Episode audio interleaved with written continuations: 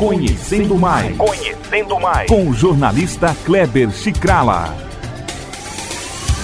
E hoje estamos falando sobre a descoberta da pipa. Ninguém sabe ao certo quando surgiu. Porém, os registros fazem supor que foi inventado pelos chineses em torno do ano de 1000 antes de Cristo.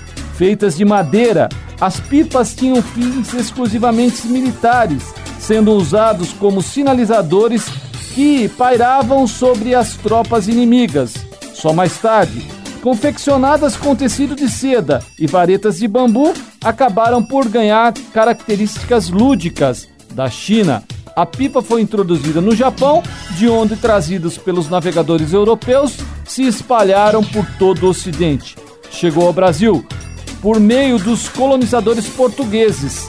Há notícias de que foi usada por sentinelas avançadas do quilombo dos Palmares, também como sinalizadoras de perigo.